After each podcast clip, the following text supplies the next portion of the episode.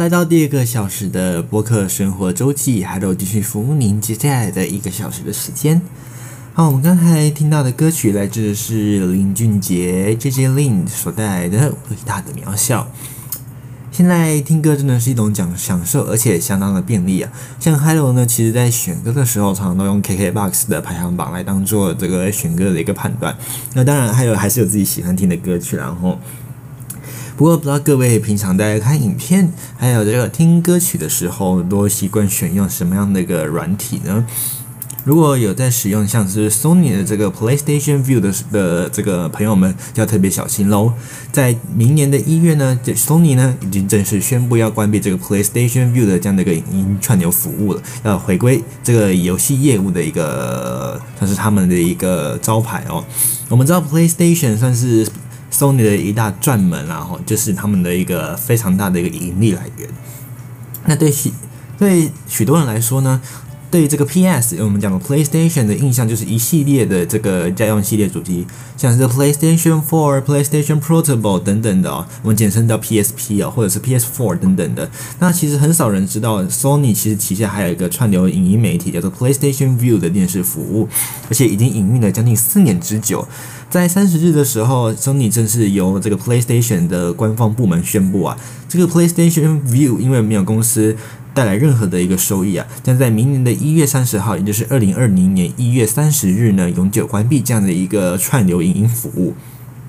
那综合外面的报道呢，PlayStation View 在四年前就已经开始营运了。根据透析，就是一辆，这是一种这个串流媒体的服务。原本计划将其找打造成标准有线，还有这个卫星电视的订阅套餐替代替代品啊，有五十多个直播频道，可以在多种这个可连接设备上面观看或者是录制相关的节目，例如像是 PlayStation 3、PlayStation 4。Roku 的播放器，还有 Roku TV、Amazon Fire TV、Apple TV、Android TV、iOS 系统以及 Android、Google Chromecast 等相关的设备，可以向客户提供电影以及电视相关的内容。不过这几年来啊，因为没有太多的收益，而且竞争对手，无论是影音串流服务还是付费有线电视的行业都太过强大，加上这个昂贵的内容以及网络协议，这个 Sony 的 CEO 这个 John Codella 忍不住大叹啊，这个改变的速度比起想象中来的还要慢，因此决定呢继续专注这个游戏的业务啊。所以呢，在先前就有消息传出说，Sony 正在为 PlayStation View 买新的买找寻找这个买家，但是因为就是没有找到的关系，所以最后决定忍痛关闭 PlayStation View 的这样的一个影音串流服务，否则他们才不可能放弃这样的一个业务啊。对此呢，Sony 表示，公司对于 PlayStation View 的完成工作感到非常的自豪，因为这项服务改变了人们收看电视的方式。那过去呢，Sony 更为这项服务的这个业务机制定位定了这个宏伟的目标，希望为此展现 PlayStation 在付费电视行业中的这个创新能力。因此，感谢很多客户可以在从二零一五年 Sony 推出这样的一个服务开始时呢，就给予了大大的支持。所以很感谢这段时间大家的这个陪伴，度过这样的一个过渡期。也希望大家可以继续支持 PlayStation 的其他服务。这个是有关于这个 PlayStation 关闭这个 PlayStation View，这是串联影音服务的一个最新消息。另外一个呢，就是也是观赏影音的部分，这是在 Netflix 的部分，他们提出了像是这个播放速度调整的一个新功能，其实让这个这个拍影片的导演们啊，其实有点不太开心。不过呢，它这个使用度确实还蛮高的哦。那最近这个网飞 Netflix 啊，动作还蛮多的哦。那稍早曾经传出，他们将针对偷鸡摸狗的假家人的家庭共享账号做出这样的一个影片调整。也就是说呢，嗯、如果今天你跟 Hello 其实没有亲亲戚关系啊，所以呢，嗯、如果我们一起购买，但是不是实际的家人的话，有可能 Netflix 以后就要这个阻断，来避免团购账号的发生的时间啊。那现在又为了这个影片加上快速播放的选项，让更多的使用者能够更随性的播放他们喜欢的影片。根据国外网网友的这个表示啊，发现说这个网飞啊，Netflix 已经在 Android 中加入了这个影片播放速度的调整选项，多了可以加快一点二五倍或一点五倍的功能，也可以放慢为零点五倍、零点七五倍的一个选项，类似于 YouTube 的这个功能哦。那当然，目前在 iOS 版，也就是那个 iPhone 手机上面的 Netflix，目前还没有加入这个快慢速播放的选项，但其实，在播放时也有前后十秒的播放选择可以来做使用。而有趣的是呢，这项功能新推出之后呢，让过不少的国外导演表示反弹哦。尤尤其他们觉得这样不尊重，他们会破坏的，就是他们的这样的一个原创影片会被破坏，或者是会破坏他们为影片所设计的这样一个流畅性。只不过对于这个听这个听众呢，或者是观众来说呢，有时候像是影集啦、动画啦，常常前前后后这个重复的内容，或者是提起的一个相关内容实在是太多了。对自己的这个时间性其实是有限，或者是说有些人可能就是暂时坐不住，很想要看一下后面到底发生什么样的事情，或者是呢当时时间不足，没有办法一次把剧情看完，就需要这样的一个快转或者是回播的功能。不过相对于 iOS 什么时候更新有这样的一个快播功能呢？他们的这个总公司 Candice 更希望这个功能可以赶紧同步到 Android TV 上面。这样的一个追剧，还有这个动画的时间呢，就可以更加的节省，也对于这观众的这样的一个这个吸引力呢，相对呢就可以提升不少了。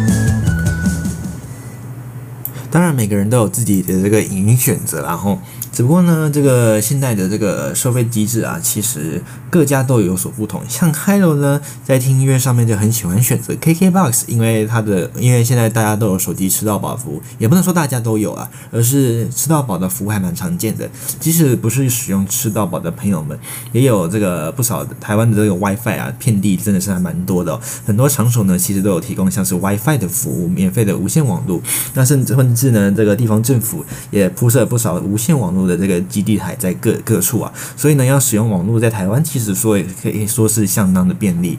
那当然了，很多朋友们可能就是也会跟 Hello 一样使用 KKBOX 来诶、聆听音乐啦，而且即早即有，有没有？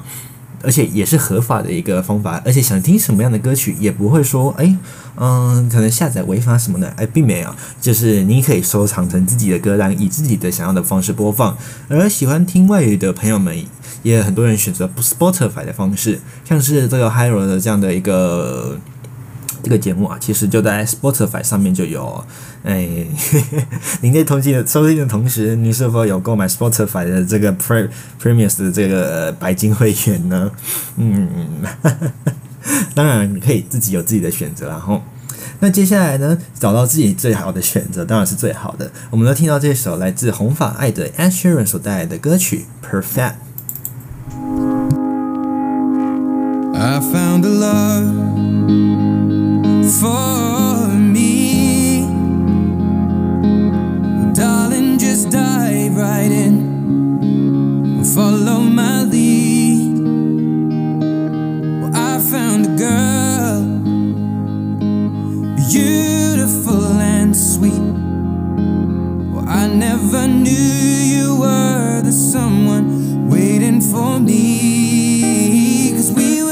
Kids when we fell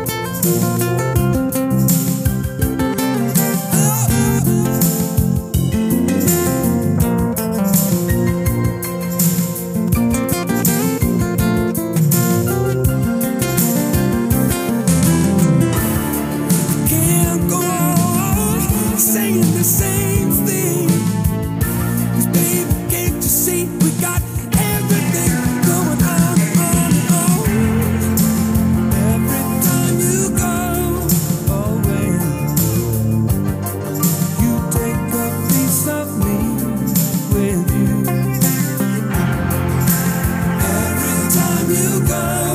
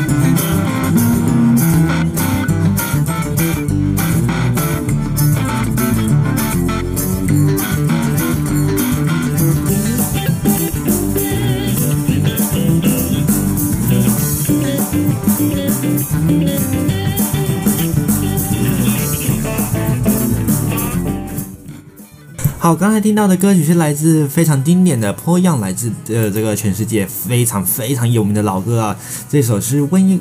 嗯，斯罗斯哦，Every time when you go away，当你当你没离去时，哎，怎么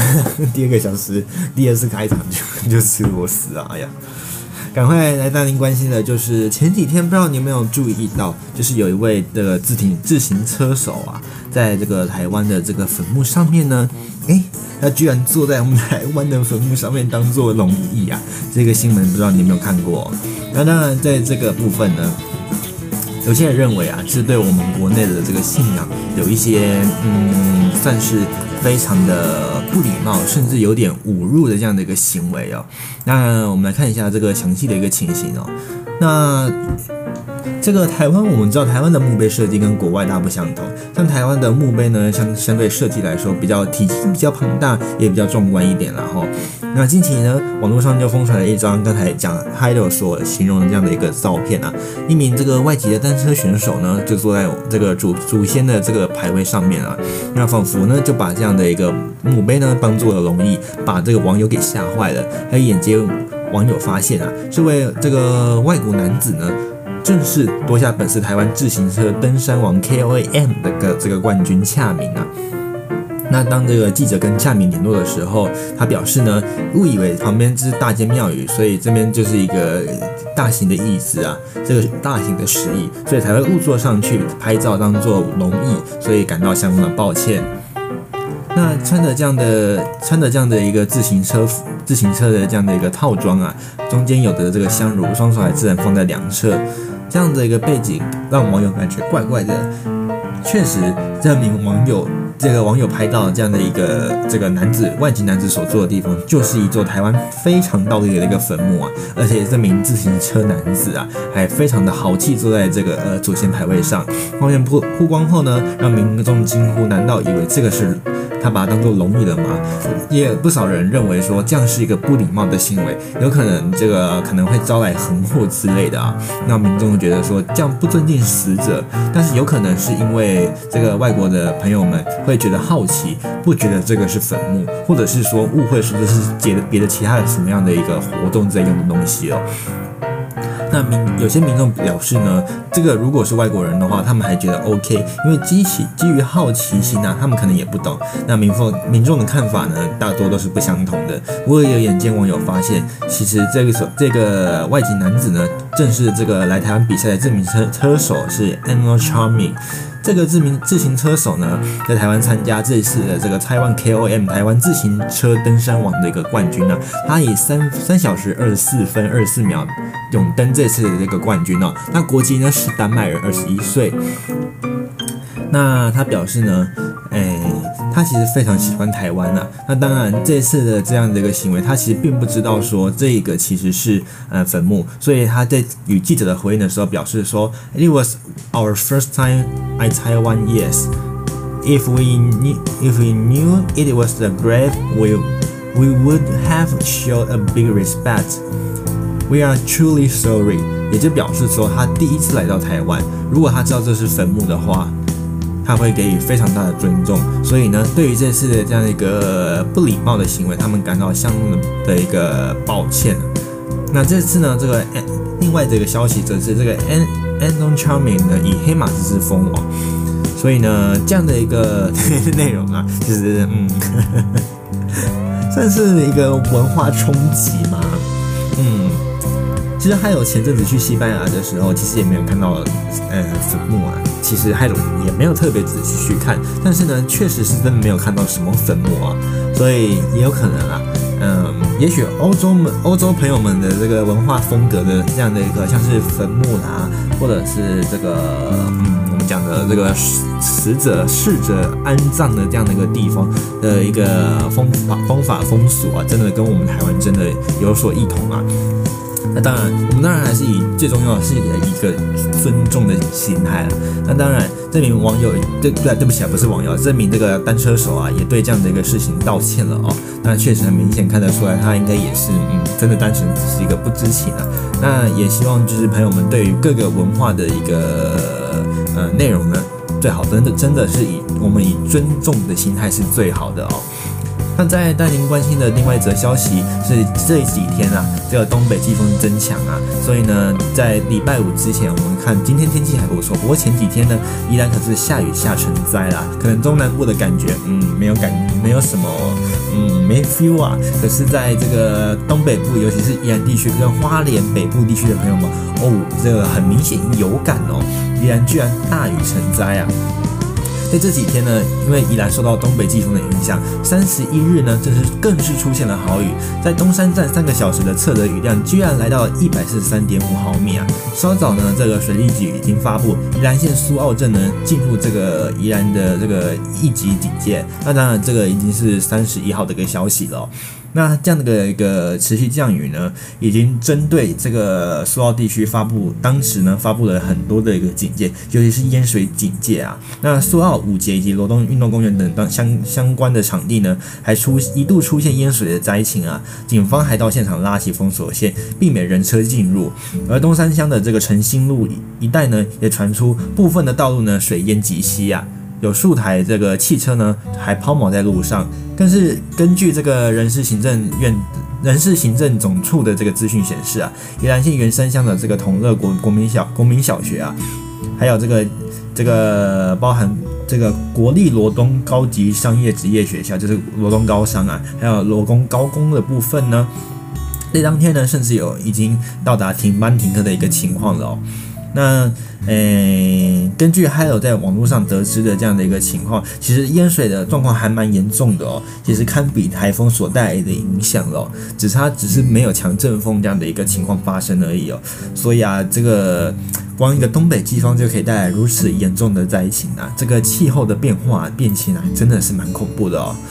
尤其啊，我们看这几年，像是今年啊，日本我们刚才讲说被大这个首里城遇上大火之外，他们的天灾呢，就是遇上了今年最强的这个台风啊，造成了这个将近诶诶七十多人死亡啊，应该没有记错是七十几个人死亡这样的一个严重消息，没有错，这正是日本今年面对到的一个灾情哦。也许我们会认为说，日本对于这个嗯可能。天灾上面呢，也许有一些早就有一些防范措施，毕竟它跟台湾一样是一个海岛型国家，也也跟台湾一样历经不少的地震，还有这个强烈的台风等等的。不过呢，由于他们的这个发展地区啊，我们都都就是知道嘛，东京嘛，最主要都是在关东地带，所以它是面对这个太平洋的。但是在台湾呢，最主要的发展地带都是在西部以及北部，所以呢。基本上都会我们讲常讲的这个、呃、人称护国神山的中央山脉替台湾阻阻挡这样的灾害，再加上呢，因为台湾对于这个台风的防范经验也是相当的丰富啊，所以往往这样的一个灾害都可以比较有所避免，嗯、呃，人员的伤亡也不会这么大，造成的经济损失呢也不会这么严重。但是这一次今年这样的一个台风对于日本的灾害确实是相当的严重，或者看到像千曲川啊这个河堤被冲毁等等相关的这个。哎，这影片让人看了，真的是真的是非常的骇人听闻啊！真的让人不胜唏嘘。尤其这几年日日本更是成为这个气候暖化下面这样的一个受害者之一啊。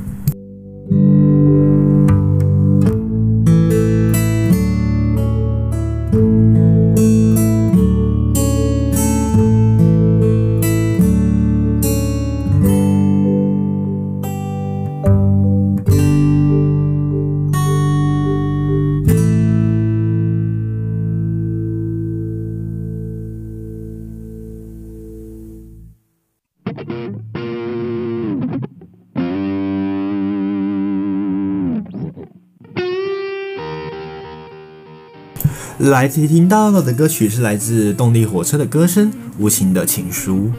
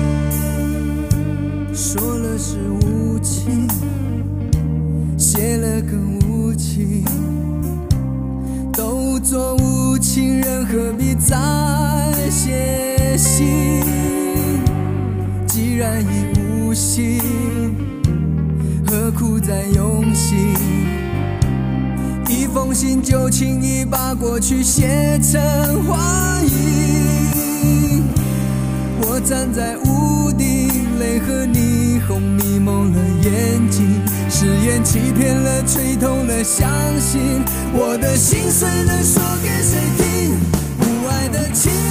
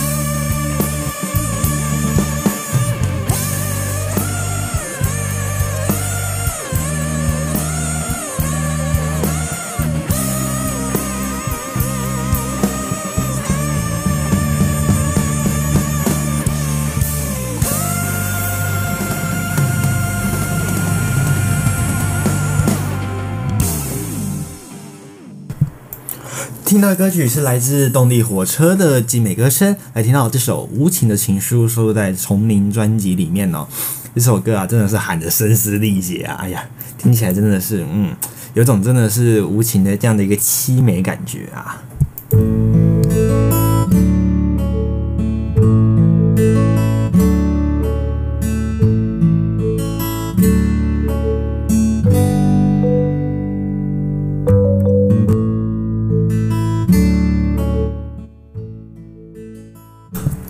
关心今天的体育焦点啊！这个十二强热身赛，这个体育的这个世界棒球十二强热身棒球赛呢，今天日本与加拿大进行的热身赛第二战呢，这个由预期将对上中华队的投手这个永生泰进行先发。那金永金永生先泰呢，这个发了三局飙六 K 没有失分，而近藤健介单场有了两个安打，一个还有一个打点，中场呢以三比零来拿胜了。这个世界棒球的十二强锦标赛呢，B 组预赛将于在在这个十一月五号在台中的中继以及桃园的棒球两地开打。那中华、日本、委内瑞拉以及波多黎各等同组。那中华队呢，二三日将于洲际棒球场的的部分呢进行官办热身赛。那日本队于昨天冲绳与加拿大的这个部分呢也打了一个热身赛。那日本队昨天首战于五比六来输球。又折损主力的这个外野投手，这个秋山翔吾啊，那今天呢派出左投手永生金永生先泰发，那这个金永生泰呢有很有可能就在十一月七号与中华队和日本队相对这个比赛的时候呢，成为日本队的这个先发投手。那今天呢？这个金永生态啊，那用了四十五球投三局，仅被敲出一次安打，那投出了六个三振，没有失分。那接下来呢，这个大永雄大接手中继，那也投出了三局，被敲两次安打，投出两次两次的三振，没有失分。那日本总计呢，日本队有踢，这就是有五名的投手来登板，有效压制大拿加拿大队的这样的一个打线哦。那日本队呢，四局有有所的攻势，接着。有接连两次的保送保送啊，那接连滚地球呢，先取得点，在五局呢靠着保送牺牲短打，还有山田哲人的安打送回了两分。那八局呢，日本队再起攻势，靠着保送，还有这个原田庄亮，还有这个这个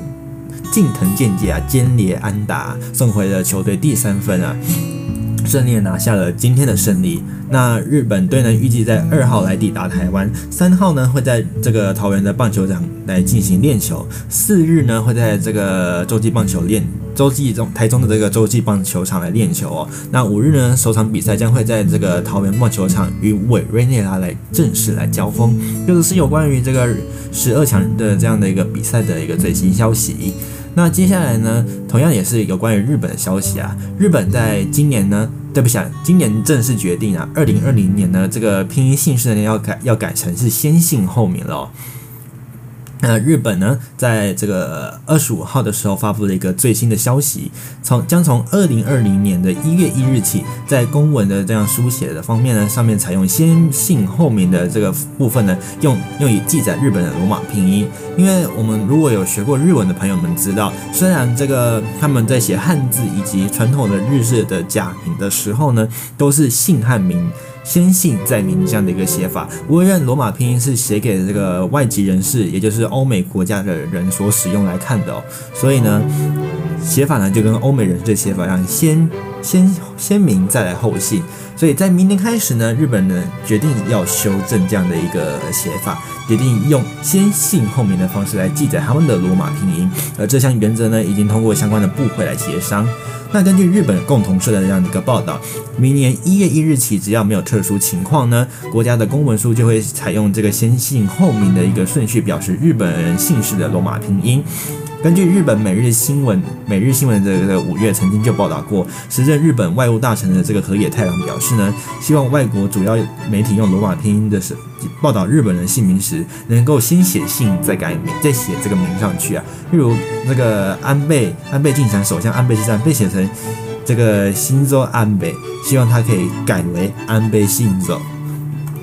那再呢？像是这个，除了河野太郎之外呢，前文科部的这个科学大臣柴山昌彦曾曾经表示啊，随着全球化的这个社会进展，各国人士呢彼此以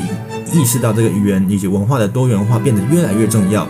他认为呢，依照日本传统姓名的表述方式有它的意义。日本产经新闻报道，除了这个先姓后名的顺序之外呢，相关部会今天也确认，如果要明确让哪个人知道哪个字是姓，哪个字是名的时候呢，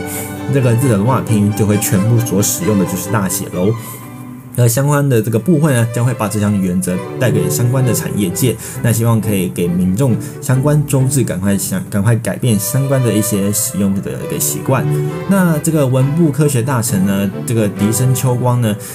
今天在这个内阁会议后的记者会上说明相关的内容，谈到迎接迎接明年的东京奥运的这个以及帕运等相关的内容啊，那个他这个这个。这个萩生田表示啊，他说，由于这个电子报告栏上面的新闻报道等技术到罗马拼音的书写顺序是不相同的，所以他们希望可以统一为他们传统的先细后明书写顺序。不过，在日本民间使用信用卡的方面，已经习惯先名后姓的顺序。这个萩生田表示啊，不想立刻对一般的民众还有社会造成广大影响，所以这个部分呢，还是由这个银行以及各个业界各自判断即可。而日本的国语审议会曾经在两西元两千年提出，希望能在意识到语言以及文化的这个多元性当中，用这个先姓后名的方式书书写这个日本人的姓名，他们的这样的一个罗马化的拼音哦。但是这样的看法。经过多年还没有为各位各为各界带来这个周知的一个情况，所以呢，财商昌业九月的一个提案，希望可以统一书写的这个顺序啊，让相关的部会就具体的这样一个做法来进行检讨。那当然也在明年呢，就要正式在这个日本的官方正式启用了。这个是相关于这个日本在罗马拼音上面的一个拼写的最新消息。那同样还是一样是在日本的内容，就要来提到我们刚才讲到的这个奈良法隆寺的七大看点以及七亚的不可看点不思议喽。虽然我们讲的这个奈良娜拉，大家第一个印象应该是满身满骨可爱到不行的一些鹿群，因为我们都知道要买尖名喂鹿嘛，吼。那以及这个当地的世界文化遗产东大寺大佛，以及还有这个春日大社。但是你知道在奈良还有另一处的世界遗产吗？我们所知，我们刚才所讲到的这个法隆寺啊，位于这个奈良的这个斑鸠町啊，是日本第一座的世界遗产。那这里呢，有的世界最古老的木造建筑群，还有日本最古老的这个五重塔，以及历史悠久的这个寺庙，都都会有的这个七大不可思议的传说。如果您有曾经听过这个圣德太子的话呢，法隆寺也跟他大有渊源哟。究竟这样的一个法隆寺的的一个观光是有什么样的看点以及历史传说呢？那我们就一块来看看看个究竟喽。首先呢，认识一下这个法隆寺呢，它是在我们刚才讲到这个奈良县的这个斑鸠町地区，临近大阪以及京都，而且交通呢其实是相当方便的哦。所以呢，不妨朋友们有机会可以真的去走走哦。那法隆寺的交通呢，基本上以搭乘这个 JR 的电车为主，那其实非常简单呢。如果你想要去法隆寺，就要到 JR 的法隆寺站下车之后呢，转搭公车，或者是简单的步行漫步二十分钟就可以抵达的哦。如果你用 Osaka 的部分来出发的话，就是从日本出发的话呢，可以于梅田、新京东。天王寺等大站搭乘这个大阪环状线，还有大和路线的电车，途中不需要换车就可以抵达这个法隆寺站。法隆寺站，如果你从 Kyoto 就是京都的部分出发的话呢，从京都站的这个或者是这个东福寺站搭乘这个 JR 奈良线至 Nara 之后呢，转大和路线往大阪的方向的电车就可以抵达这个法隆寺站喽。那这个法隆寺呢，我们再简单介绍一下，它是在西元的六百零一年，著名的这个圣德太子在斑鸠之里呢，建造了斑鸠宫，为他的这个过世的父亲用明天皇建造寺庙。这样的一个寺庙呢，耗时六年，在西元六零七年正式的完工，为今年的这现在我们所看到的法隆寺的一个前身。根据日本的史书《日本书记》中相当的一个记载啊，这个西元六百七十年，法隆寺遭到烧毁啊。经过重建，大约是在奈良时代重建完成啊。这样的一个新的法隆寺的中心的这个伽蓝啊，我们讲这个伽蓝呢，就是梵语里面这个这个僧众住的这个园林啊。那我们现在代指就是指这个佛教的寺院啊。那这样的一个寺院呢，在飞鸟时代，它现在的这样的一个样子呢，其实是从这个飞鸟时代所留下来的这个样式啊。那并生建的像是西苑伽蓝，如今成为世界最最古老这样的一个木造建筑群啊。而在法隆寺本身呢，到了奈良的时代呢，这个高僧啊，这个行信僧啊，对于这个荒废的斑鸠宫觉得非常可惜，而且并且为了要做这样的一个嗯，算是缅怀圣德太子建建了这样的一个斑鸠宫啊，所以在原来的斑鸠宫的遗址呢，建造建造了一个梦殿。以此为中心建了这样的一个东院伽蓝的建筑群，而在法隆寺和法隆寺这个合法起寺呢，这样在一九九三年呢，共同以法隆寺地域的佛教建筑物的名义列入了世界遗产当中，成为日本第一个世界文化遗产。在一九九八年列列入世界人文遗产里面，古都奈良立的历史遗迹并不相同哦，它是独立的一个系列的一个文化遗产。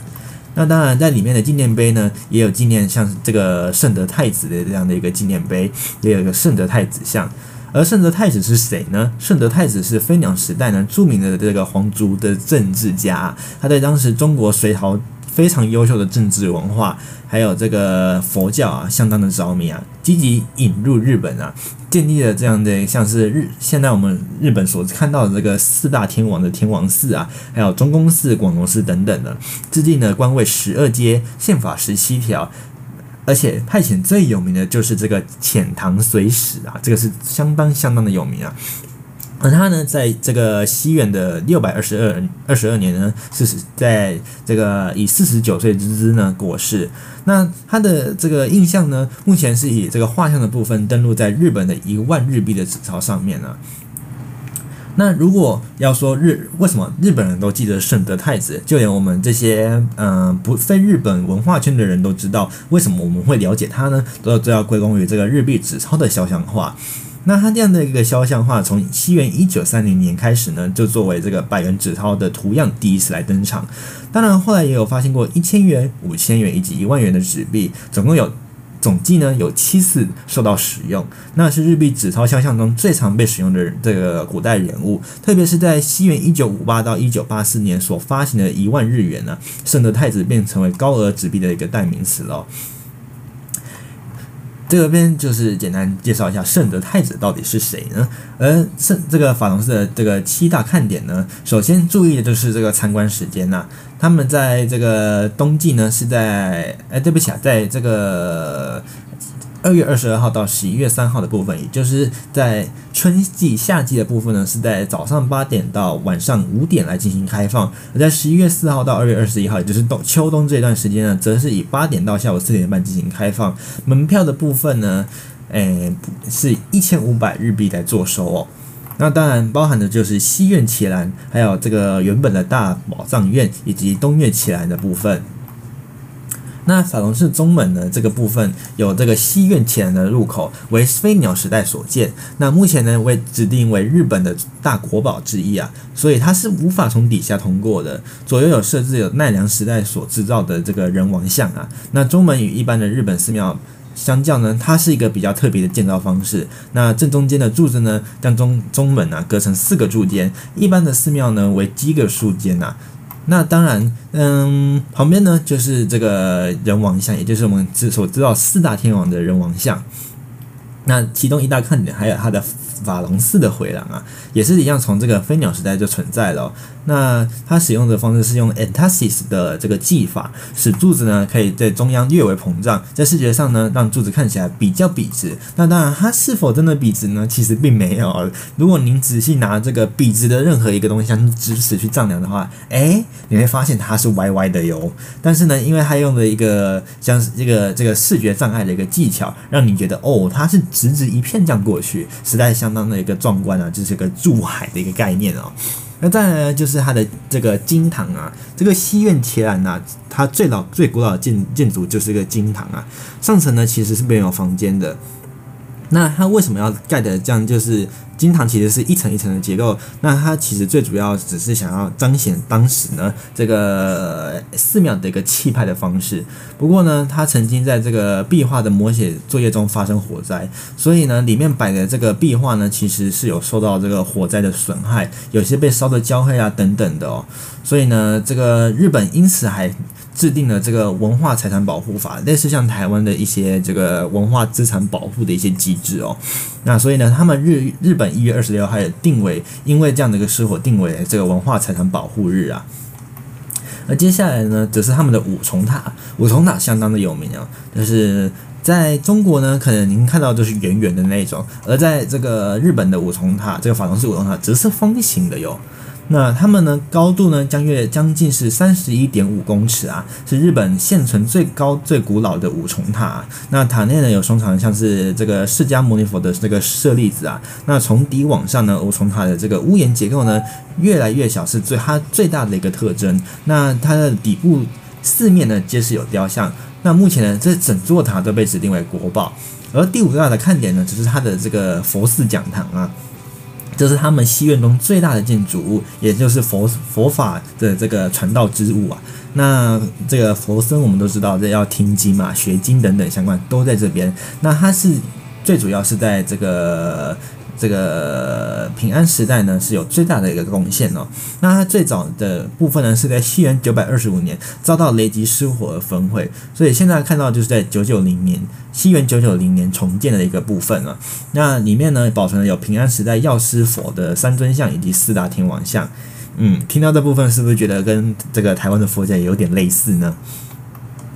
那再来呢？他们的第六大看点就是他们的刚才讲到这个梦殿啊，这个在中院旗杆中心的这个梦殿，最主要当初是为了要供养这个圣德太子。那它刚好就是在我们刚才讲到这个斑鸠宫的旧位置重建的哦。那梦殿呢，这个部分呢是一个八角形的一个特殊建筑，诶。古代要进行八角的建八角形的一个建筑，其实相当的不容易啊，这个要非常非常的有一个丈量的一个技巧啊，所以他们被这个德国的建筑家誉为是建筑中的珍珠啊。那内部收藏的这个木造旧式观音像啊，同时也是跟这个圣德太子同高，那是为西元七世纪前半纪半世纪的相关的一个作品哦。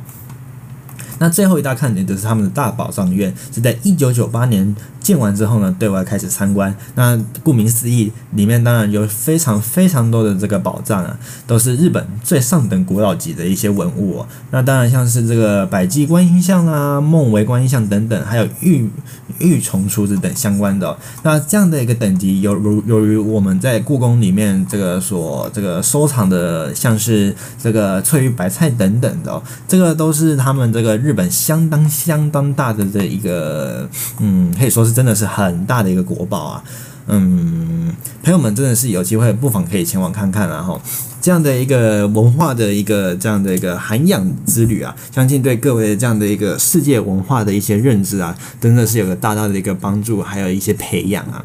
尤其是日本的文化，虽然跟中国文化有相近的地方，但是他们却又有大大不一样的地方。相信朋友们应该有深深的这样的一个感受啊！有空呢，真的不不妨可以造访一下奈良啊，让让您体会一下这个日本的这个古代的一些文化上面的熏陶哦。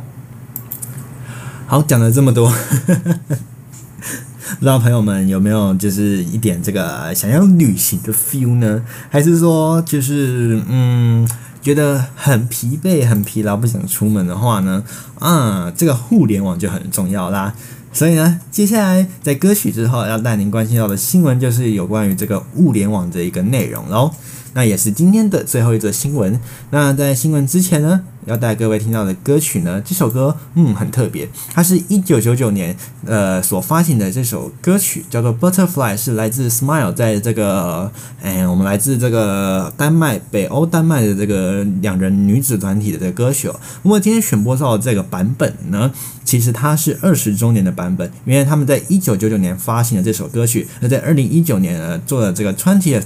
anniversary edition 的版本，也是二十周年的庆祝版。那这样的。版本跟原始版有什么不同呢？我们就来看看这一首这个二十周年纪念版的《Butterfly》这首歌喽。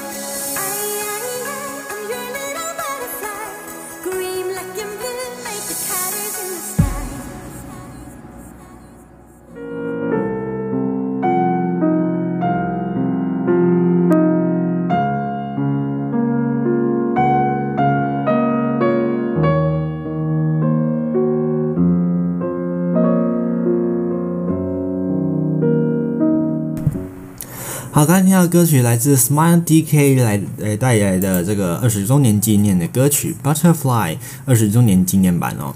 那刚才讲到说这个网络的世代啊，就是嗯懒得不想出门的话，我们刚才讲到嗯很多朋友们可能会选择诶可能订个 Foodpanda 或者是来个 Uber Eats 的这个外送平台啊。那当然这个网络就相当的重要。那这个基本上呢跟现在的互联网也有大大的一个一个关系哦。那这个德国之声最近就发布了一则外电消息啊，那个有可能啊，俄罗斯居然要学习中国做的这个一个互联网的新法，但那个新法却引起了相当大的一个争议哦。那这这个究竟俄罗斯到底颁布了什么样的一个法令呢？我们来看看详细的一则新闻啊。这个根据德国之声的中文网发布的一个最新的法案消息啊，今年四月呢，即即由俄罗斯这个国家。这个杜马高票通过啊，总统普丁啊，在五月份正式签署了一个法案。这个法案是什么法案呢？根据这个法案，它可以干嘛？俄罗斯的这个互联网基础设施今后将逐步摆脱对外的这个节点依赖，尤其是遭到外部攻击的时候，俄罗斯以可以切断与外界的连接，独立运作区域内的这个区域互联网。那这个为了实现这样的一个目标，俄罗斯将这个建设位于境内的这个域名管理、管理、管理的这样的一个系统。所有的这个俄罗斯的经营互联网的服务商，不论是本土企业还是外国的这个外资企业，今后都只能使用这套俄罗斯的这个域名管理系统啊。所谓的域名就是指网域名称啊。那这些服务商还被要求安装特定的硬。这个这个我们讲的这个硬体以及这个软体，那从而让政府部门能够对数据呢进行直接性的一个掌控。那这样的这个这个软这个对不起，硬体的架构一旦形成，这样的莫斯科当局呢就能更方便的删除或者是屏蔽不受欢迎的内容。而俄罗斯政府则强调，这是为了更好抵御网络袭击这样的一个威胁。那当然，这样就让了这个人权的这个组织呢担心自由就有受限的一个问题了。有些人权组织就批评说，这样的一个新法案将能让俄罗斯的互联网与外界隔绝。在新法生效之前呢，俄罗斯当局已经屏蔽了一些境外网站，其中包括异见人士这个赫多尔科夫斯基的一个网站啊。根据人权组织 Agora 的指出，这个新法的意味意味着这样的一个俄罗斯的这个政府互联网的这样的一个管控政策呢，发生了根本性的改改变啊。今年三月呢，这样的一个法案，他们还没有在这个这个国这个国家主席杜马面前通过的时候呢，莫斯科呢曾经有这个数千名的民众上街抗议啊，担心今后这样的一个互联网可能随时因为政治原因被阻断。那阻断的方法当然是由政府来官方阻断。那这个示威者讽刺当局想要建设伟大的俄罗斯防火墙，暗示新法案正在放这个。这个仿效中国的互联网管控手段，我们都知道对岸的这个网络管控手段是相当的这个严谨的哦。那克里姆林宫的这个发言人这个这个佩斯科夫博士的这样的一个说法，他表示呢，绝对没有人想要让俄罗斯的这个互联网与世界隔绝，反而是让俄罗俄罗斯的这样一个互联网。面临因为因西方攻击而瘫痪的威胁，他表示呢，正是因为出自这样的一个原因，所以俄罗斯需要独立自主的这个互联网基础设施，也就是他所谓的这个备份架构。那记者无疆界的组织，也就是这个我们常讲的这个要求这个记者可以到各地采访，不受任何这个区域障碍的这样的一个组织呢，也批评这样的一个法案将进进一步牵制言论自由和新闻自由。他们表示，数据管控、内容过滤的权利将归属于媒体的监管部门以及情报机关。因此，新法案构成了对于这个互联网的这个自由性威胁，试图推行这样的一个严格审查制度，也就是我们常常听到这个不合格就不上架的这样的一个概念。那当然。在经济层面层层面上来说，这样的一个法案也将这个相关的这个企业的成本往上推高。已经有企业表示，依照这样的一个新法案推行，他们不得不将这个储存好的这个几个月的通讯数据来做这个储储存。那当然也需要相当大的硬体设备，那成本十分的高昂，让这些企业呼吁呢，俄罗斯政府应该承担这些额外成本。而非政府组织自由互联网协会的这个创始人克利马列夫，则从技术上的角度上面，对于这个新法案做这个可提可提性的一个操作性分析啊，他并且提出了一个质疑。这样的一个质疑中，他表示呢，短期内无法向俄罗斯境内全部三千家的网络公司领域提供商提供相关的硬件设备，也就是这个硬体上面的一个提供啊。因此，这样的一个新法案近期不太可能有机会来。实际的推行，那这样的一个俄罗斯联邦通讯信息技术以及这个媒体监管局也没有为新法来做好完全的准备。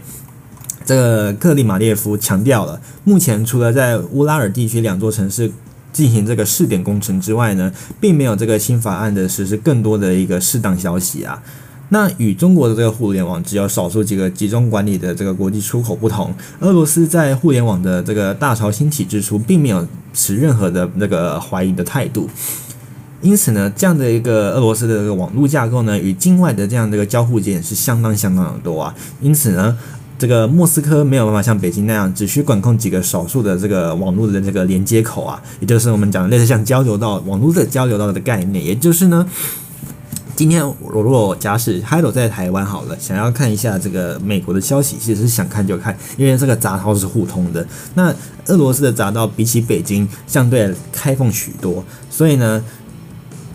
中国有这样的一个网络长城，也可以被这个翻墙的这个我们讲，大陆讲叫翻墙软件。那台湾这边呢，就会说我们就是这个翻墙软体啦，就是指说，嗯，可以所谓的墙，就是指他们的这个域名防火墙。只要不是中国的网站，那基本上他们都不太能浏览。那俄罗斯因为由于对外界的连接比较多，所以他们的闸道相对多。那再加上，如果他们一旦筑起这一道墙，就算筑起成功了，也很容易被跨过。所以呢，克里姆林宫的发言人佩克斯夫也对这个面对媒体时呢追问，遭到承认了，这个相关的技术设备其实并没有研发完成。这样的一个新法案呢，只能逐进的这个推进实施，也就是暗示说，这样的一个法案呢，其实只有先实行，但是并没有实际要说就是要马上达成说里面的目标等等相关之类的哦。那接下来呢，带您关心的就是我有关我帮史瓦蒂尼的一个消息啊。这个史瓦蒂尼呢，发生了什么样的一个消息呢？这个公仆没涨这个薪资啊，王室却买了这样的一个劳斯莱斯啊，所以呢，史瓦蒂尼就发生了民众上街抗议的一个情况啊。那在这个史瓦蒂尼王室收这个收到奢华的劳斯莱斯的这样一个用车的时候，引发了这个非洲小国新一波民怨，约七百名的这个公职人员三十一号再度在这个首首这个首都姆巴巴的这个部分呢来进行集会，指控他牺牲国民耗这个耗尽公帑啊来要求加薪。那原名为史瓦济兰王国的史瓦蒂尼是非洲仅存的君主专制国家，因为这个生活成本不断的攀升，教师还有劳工呢，在九月底展开了一系列的罢工。那约将近七百名的这样的一个公仆啊，在三十一号在这个姆巴巴内的部分呢，就是他们的首都来进行集会，抗议这个这个恩史瓦第三世啊的统治，这也就是他们的国王。那政府消息人士呢，向法新社正式证实了，王室家族确实收掉好几辆的高级豪华轿车，但表示这些劳斯莱斯并非用公款来购买，而是用这个贩卖其他车辆王室的这个筹措的资金来购得的。那这个史瓦济兰的贸易工会得罪此事，表示呢极度的震惊以及失望，并且表示说，在国家面临严峻财财政的困境之际，购买豪华汽车这件事情还可以被报道出来。劳斯莱斯是一种奢华的奢侈品，我们需要的是基本用品，而政府还还以无法负担为由，三年来拒绝调涨公务员的薪资。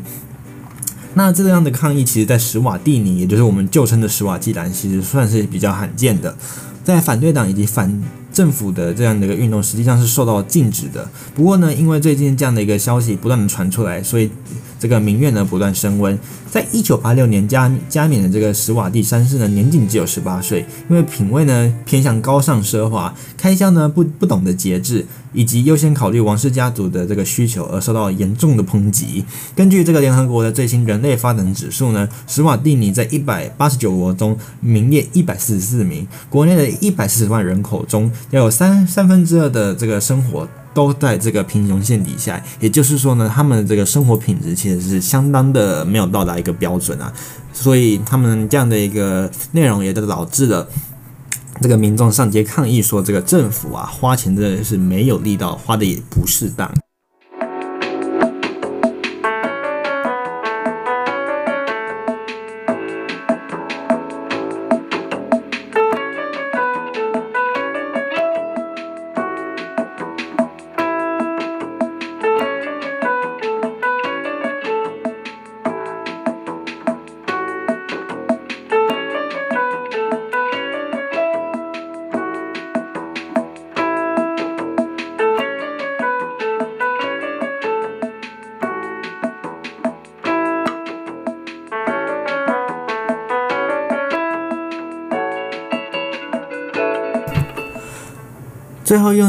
时间，大家赶快来关心这个 IS 的这个最新消息啊！他表示呢，已经选定了这个接班人啊，警告美国支持者将为这个巴格达迪复仇的一个最新消息。伊斯兰国的前任领导人啊，这个巴格达迪被美国宣布正式暗杀解已经解决了，所以呢，由这个哈米奇来继任领导人。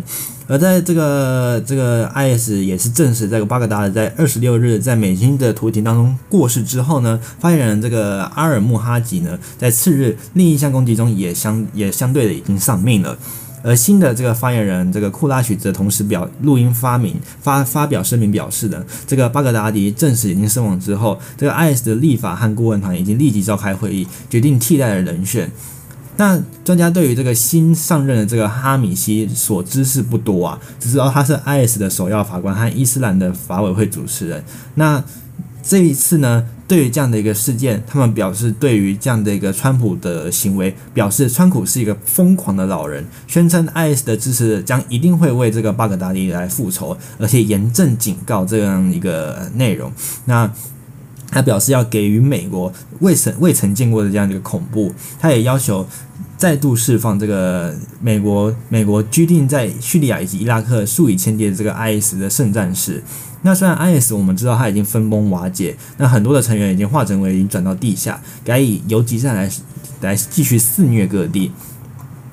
那同时呢，川普也继续宣称这个巴格达迪的这个死人是哭哭啼啼的逃命，死得像条狗一样。后呢，三十一日又贴贴贴贴出了一个合成影像，显示他颁发勋章给那个赶追赶给这个巴格达迪的这个绝命隧道这个美军军犬啊。那这只美这个比利时狼犬的名字是。向来是这个严格保密，以免用用于追查出这个发动突袭的这个特种部队是哪一支。但是川普却透露他的名为柯南呐，表示这个美国英雄下周将离开这个中东来造访白宫这样的一个最新消息啊。这个是有关于 IS 和美国的这个冲突最新的一个内容，嗯。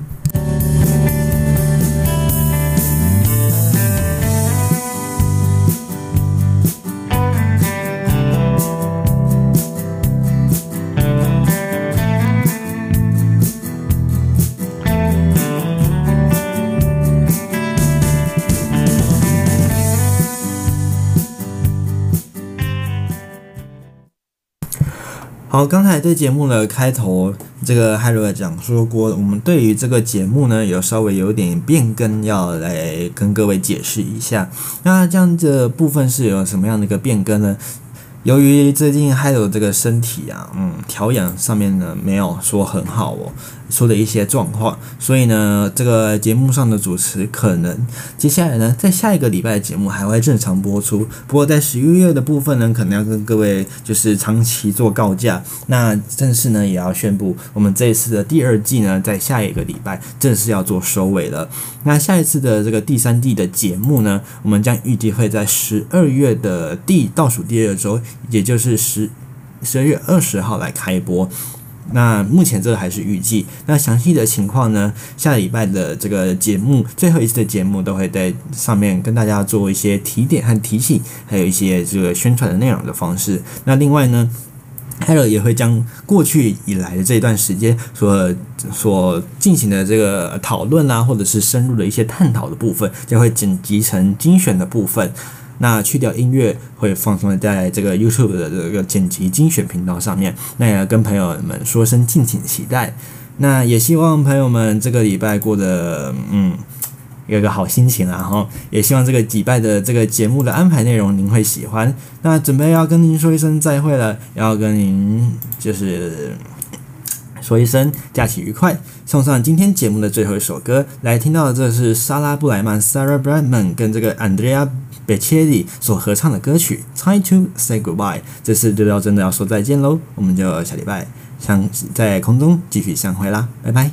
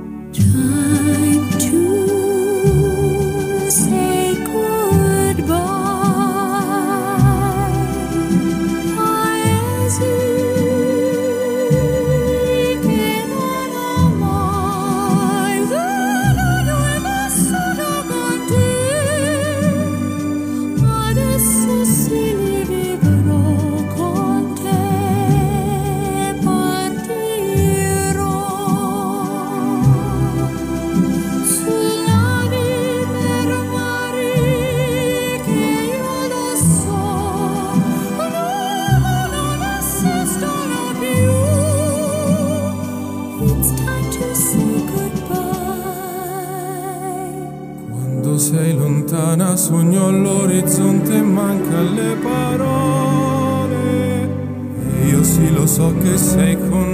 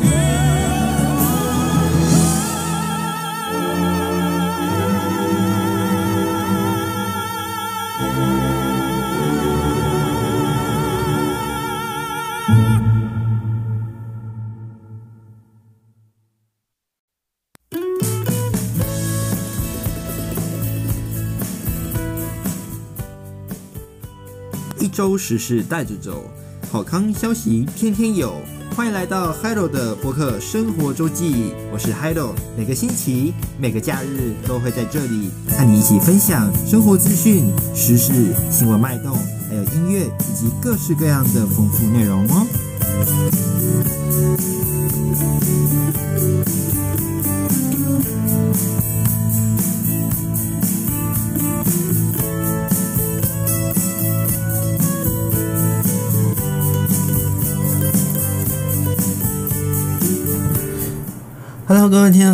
大家早、午、晚安都可以哈。来到十一月一号的博客生活周记，哎呀，已经来到今年倒数第二个月啦。不知道各位今年的计划过得如何？然后，那我们今天十一月一号的节目，从晚上十点进行到晚上十二点的两个小时的时间，在空中陪伴各位。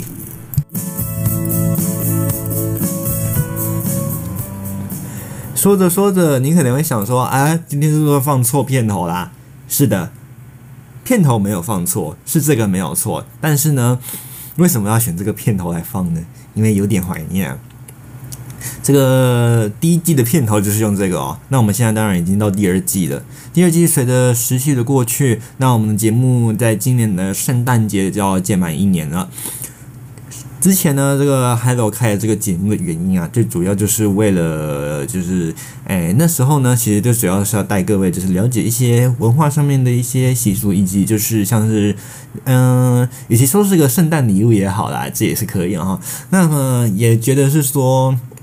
想要带各位了解一下，就是有关于这个。类似像是生活啦，或者是一些我们应该要知道的一些生活的一些趋势趋势哦。所以当然啦，我们有这个两个单元嘛，一个是天气宅急便，掌握一周的天气状况；另外一个呢，就是这个国际要闻，就带您掌握一下当周的天这个不是天气啊，这个国际的一个情势状况是如何啊？嗯，那当然，随着时序的过去，差不多也准备要满一年了，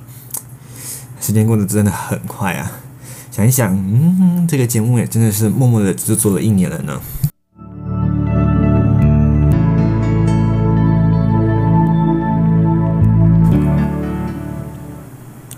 哎，你想说，哎，奇怪，那还有的声音怎么好像有点怪怪的，是不是？哎，是没错害得上个礼拜这个节目啊。嗯，其实做到一半的时候，那个声线是真的不行哦。那最近可能身体因为工作上的一些情况，所以调养的不是很好，导致说上礼拜呢，在做节目的时候，其实做到最后没有声音哦。所以最后呢，就是没有将节目上传到网络上给各位做收听，这一点非常抱歉。但是这个礼拜呢，声音可能上面来说也没有办法非常的就是发挥到，就是像之前一样，可能听起来比较高亢。那这个礼拜的声音会稍微比较温柔一点了哈。那也希望各位可以多多包容。那当然身体的部分，真的希望各位可以多多注意自己的保健健康啊。讲到天气啊，不觉得嗯？好像中南部的朋友可能感觉上明显许多，就是，哎，好像。这几天天气好像虽然好归好，可是空气方面却很糟啊。这个东南部啊，这几天这个环保环保局的部分呢，针对空品的部分发布发布了像是橘色的提醒以及红色的这个警报，发发布说就是像是高频地区，尤其是在南部地区啊，这几天空气品质特别的不好。那像是今天呢，因为刚好适逢到了这个东北风减弱的关系，所以呢，刚才还走出去稍微晃了一下，稍微大概小小漫步了一下，觉得嗯。空气的品质确实有改善一些，但这次的空气品质最主要，嗯、根据报道是因为啊，这个空气品质受到这个大陆刮起沙尘暴的影响，随着东北风带来台湾。那因为北部下雨的关系，还有东半部也是有下雨的情形，所以这个空气不好的情况并没有这么的明显。不过在中南部地区呢，可能就是因为天气好啦，再加上呢风比较大，所以很容易扬尘。再加上说这个我们讲的这个刚才大陆所带来的这个沙尘暴所带来的脏空气，就整个雾蒙蒙。照在台湾的上头，所以呢，前几天的这个空气品质当然相对真的也是不好许多啊。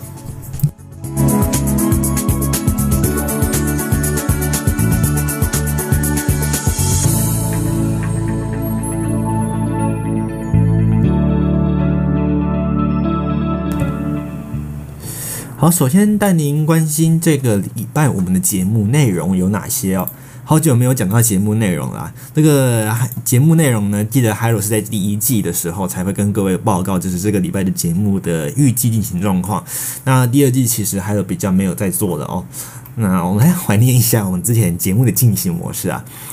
那今天呢，还有同时也有一个消息，待会要告诉大家，所以呢，节目记得要好好听到最后，不可以偷跑哦。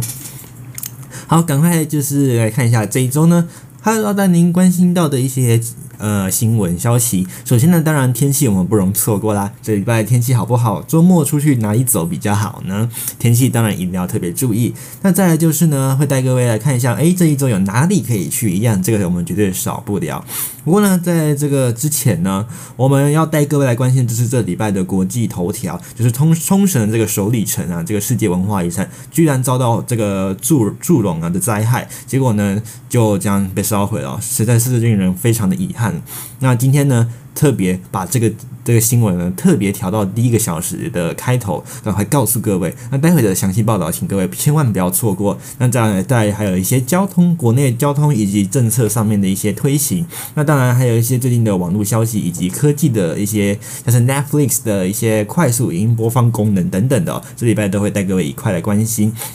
那当然。今年的这个棒球锦标赛，相信各位也非常的关注。那待会也会一块带您来看看，在国际的部分呢，带您会关到关注到的就是有关于日本的这个最初登陆的世界文化遗产，像是这个奈良法隆寺，还有呢，就是在中美双方的情势啊，最近是一触可及啊，可以说是这个状况啊，嗯，比较紧张啦。吼，尤其是前阵子这个美国的这个彭斯啊。这个部外交部他们的那个诶国务卿吗？还是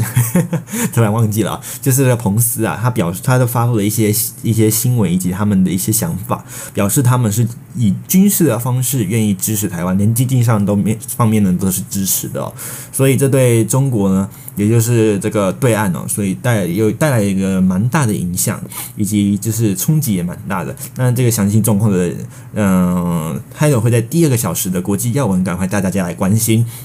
那再来就是前几天这个这个，哎，我们的这个伊斯兰国的首首这个首领啊，这个巴格达迪呢遭到了这个暗杀，那遭美国正式的制裁结束。那 IS 已经选定下一个接班人为谁？还有呢，就是他们要如何复仇？在我们第二个小时的新闻也会带大家一块来关心。还有呢，我们的我国友方史瓦蒂尼啊。居然，嗯、有一些负面的消息，是什么样的一个负面消息呢？待会的第二个小的节目，千万真的不要错过喽。那接着呢，我们赶快先来听到今天节目为各位选播的第一首歌。哎，不知道各各位这一周过得如何？然后，那还有也是一样老样子选选播一些歌曲，希望各位这个礼拜呢都可以有个好心情。然后，那心情不好。好或不好呢，都过去了。那这个礼拜既然都碰到假日，那就好好的就是，嗯，我们好好沉淀一下，休息一下，让我们的这一周的这个心情稍微做一下沉淀。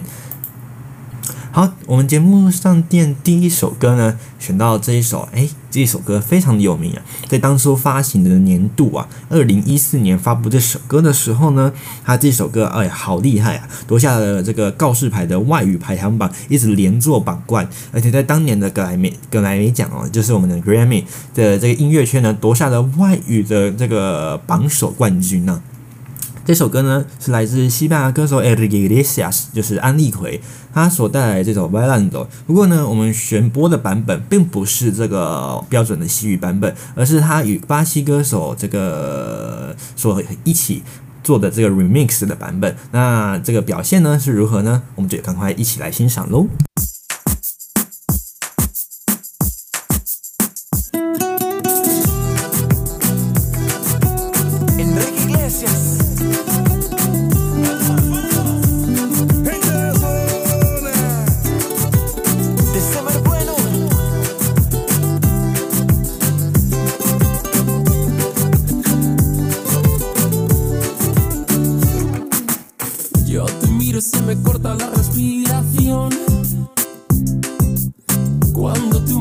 se me sube el corazón. Eres un mi corazón. En un silencio tu mirada dice mil palabras.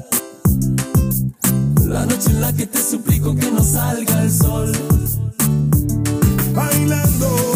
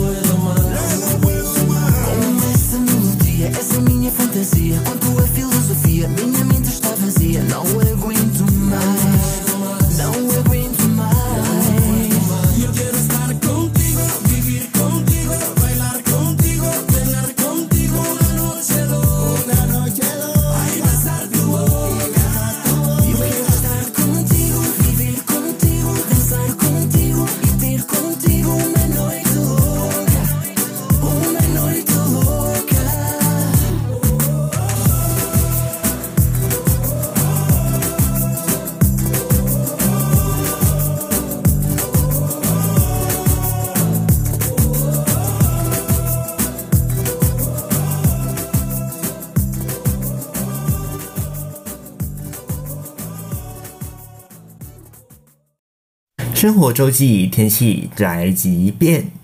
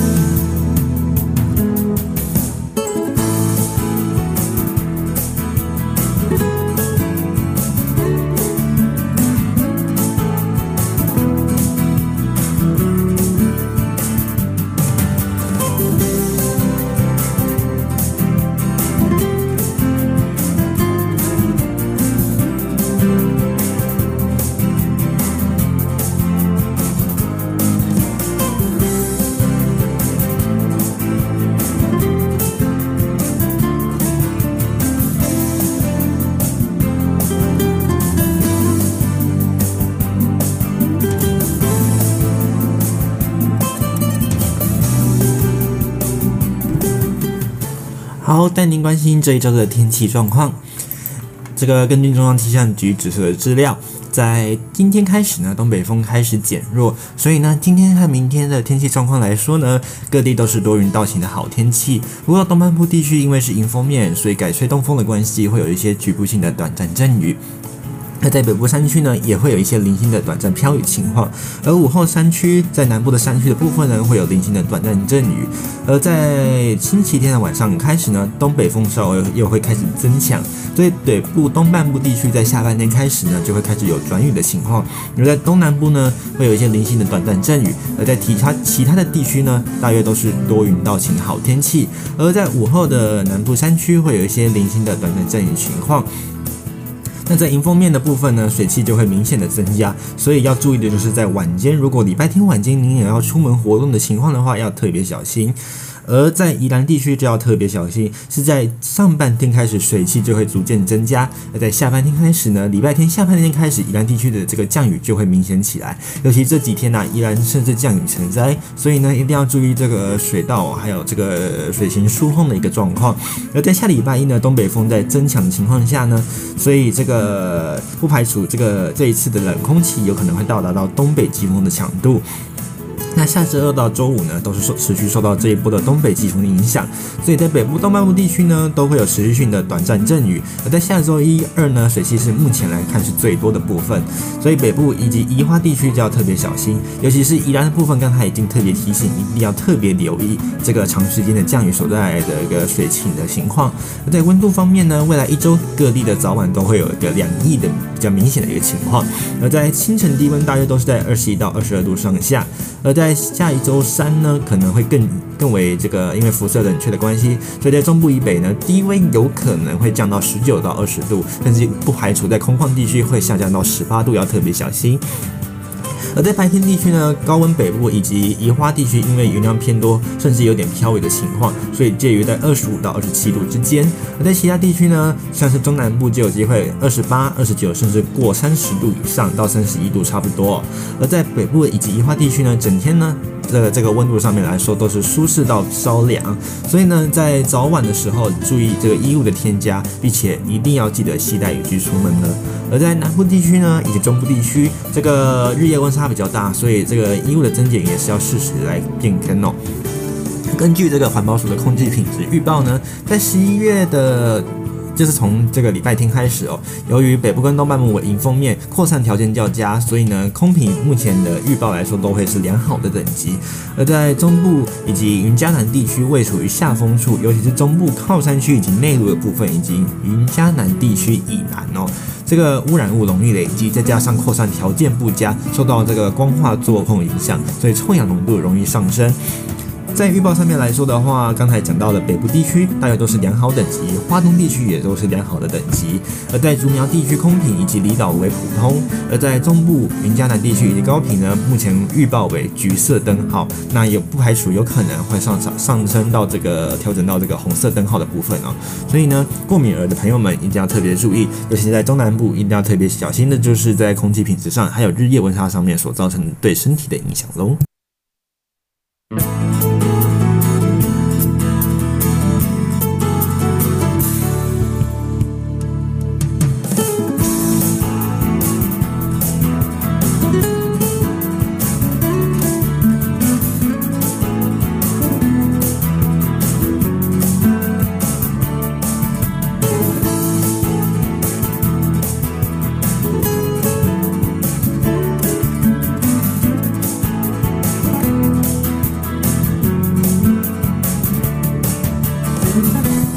接下来关心的是各地的温度情况，在北北基桃的部分呢，都是多云到晴的天气，大约是二十一到二十七度；而在竹苗地区呢，温度大约都是在二十二到二十九度，那天气基本基本上还算是不错。而在中彰投地区呢，也是多云到晴的好天气，大约都是二十二到三十度；而在云嘉南地区呢，天气也是相当的良好，而中午呢会比较有点闷热的情况，大约都是二十二到三十二度；而在南高屏地区呢，天气也是相当的良好，不太会有什么。下雨的情况，情况不过空气品质要特别注意。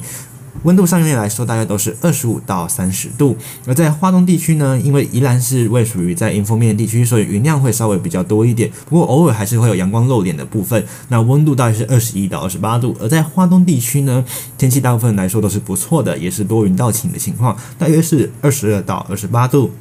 那在离岛地区呢，也是天气比较好，但是呢，金门、马祖就要注意，这个温度稍微偏低哦，大概都是在二十到二十七度的天气情况。那这几天呢，沿海主要注意的就是有稍微有一点强风的情况。那中央气象局也针对这部分发布了这个强风的一个提示哦。虽然没有到陆上强风特报，不过要提醒中部以北的沿海地区还是有可能会发有临时的这个七到八级的强阵风，所以在海边的朋友们一定要多注意自己的这个安全了。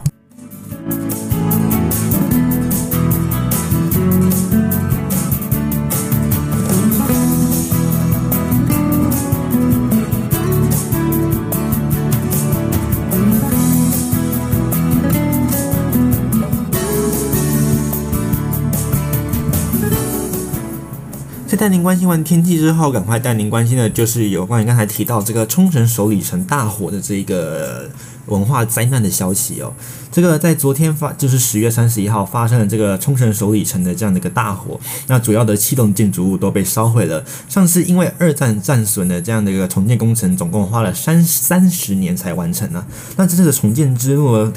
呃，基本上大概不太可能一次就有办法完成，也让首里城周边的观光客靠吃饭、靠靠这个观光客吃饭的店家呢，忧心这个生计呢可能就会受到影响了。根据日本经济新闻的一个报道，位于冲绳县那霸市的这个首里城发生了大火，而木造的正殿呢几乎付之一炬。而首里城在二次大战被战火这个摧毁之后呢，基于冲绳的这个县民强强烈的意愿来重建。成为这个冲绳县的象征，将中央的这个日本中央政府呢与冲绳县政府虽然表达尽速重建的一个方向，不过因为由于主要的七栋建筑物都已经被烧毁，重建之路恐怕没有办法一次就有办法达成了。那这一次的这样的一个大火呢，烧毁首里城的包含正殿、北殿以及南殿等七栋建筑物。那其中的正殿呢是木造建筑，那过去呢琉球王国时的琉球还在王国时期的时候，也就是这个中国藩属国时期的时候呢，时常会用来举行国王的政治以及仪典等仪式，是城内非常的一个指标性建筑。他在二战后基于仔细研究、访谈以及考证，尽可能重现了十八世纪左右的这样一个样貌哦。那陈列的石墙呢，还有正殿、阶梯等等的遗迹，还是有保有当时琉球王国的一个样貌。因此，在在这个西元两千年的时候，包括首里城遗迹在内，被指定为世界文化遗产。而文化厅认为这次的大火可能有所损伤，所以派出四名调查官前往现场调查。而在二次大战的这个正殿被日本政府给指定为国宝，但是在一九四五年这个二战的这个末期呢，受到美国某美国这个军队炮击影响，导致首里城第一次被烧毁，所以呢，日本政府在一九八六年为重纪念冲绳，所以决定重建首里城。那这样的一个重建工程，在一九八九年开始动工，那在一九九二九二年。纪念冲绳回归二十周年的时候呢，包括正殿在内的首里城的公园完工，那开放民众开始参观。而觉得园区内的部分呢，就继续进行整建，历时三十年的工程，到今年一月才真的全数完工。从这个重建计划的前期就参与前冲绳县的副知事以及暨琉球大学名誉教授的这个高良昌吉先生表示啊，虽然上一次重建工程累积不少人才与资料，不过这次的重建可能还是需要长达数年的一个时间哦。那那个内阁府的冲冲绳综合办公室来表示了，二零一八年度呢，还是有两百八十一万的人次造访首里城。是一九九二年开园时约一百一十一万人次的二点五倍。那首里城也是明年东京圣火奥运传递的一个呃路线上面的一站哦。那首里城公园呢，所有的管辖权都是属于日本中央政府，而今年二月将这个这个营运的权利呢转交给冲绳县政府，再由冲绳县政府委托财财团法人来进行管理，而今。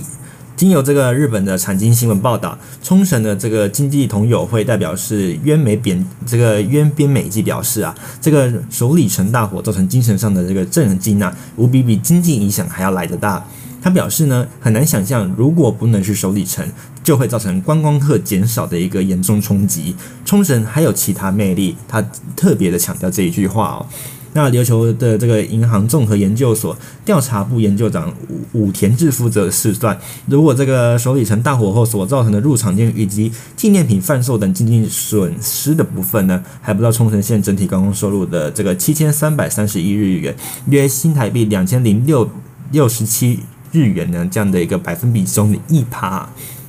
不过呢，根据二零一八年的一份调查，在这个观光客的这个说。就是要前往冲绳所造访的一个所有景点当中呢，首里城等世界遗产还是排名这个第二名啊。所以这个武田先生表示啊，这个首里城呢是观光客造访很容易了解冲绳文化以及传统的一个象征地点啊。这个中长期以来看呢，首里城的大火也许会带来这个莫大的一个损失哦。另外呢，首里城周边不少的餐饮店以及纪念品店的收入，主要的来源都是依靠观光客。那三年前刚开店的这个店主，这个土土屋惠梨子表示呢，他的客人几乎全是观光客。首里城的关闭对他来说，有可能就是生死存亡的一个问题的关键啊。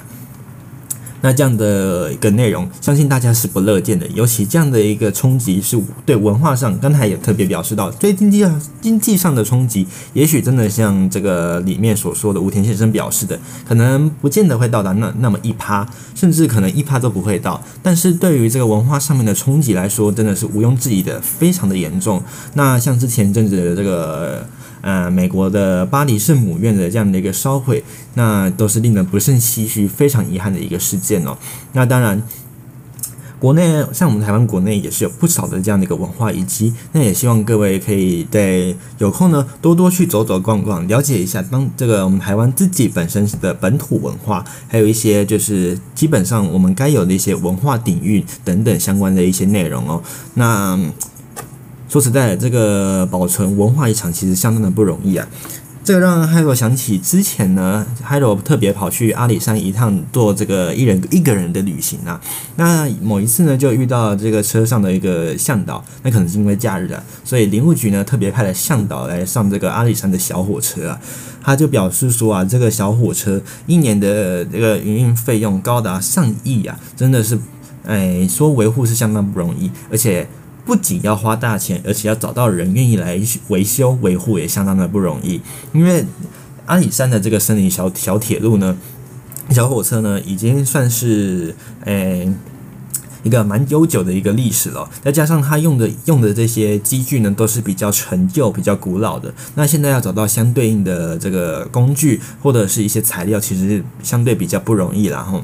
所以呢，它在维护上相对的经费也比较高，要找到相对的人才也比较困难。那在维护上面呢，比较有一些难度。那林务局也特别表示说，这样的一个东西，这一个遗迹啊，有可能哦，不见得会有办法持续的，呃，就是有办法开放所有的观光客来搭乘，说不定哪一天呢，就有可能被收回去。做其他的用途，或者是有可能就要重新整个整件，或者是不排除，当然也有可能是有拆除的可能性啦哈。那当然有机会的话，不妨真的有机会赶快真的要去走一走啊，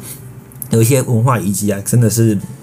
虽然这样讲有可能有点像是这个一语成谶的感觉哦，不过呢，因为文化遗迹毕竟是真的是已经有经历过长久的时间，可能哪一个风吹雨打，甚至来一个台风啊，它可能下一秒钟就消失在我们的眼前。所以呢，要保存这种东西既不容易又不简单，又要看机会，看看是不是看得到它。像这个首里城被被烧毁这样的一个事件啊，那可能很多点，甚至连琉球当地居民都不见得有机会再有办法造访这样的一个地点。何况它历经了三十年的重建，真的是相当的不简单。那如今这样的一个遗迹被烧毁，也让我们看到了一些，嗯，似乎是应该要醒思的一些内容啊，哼。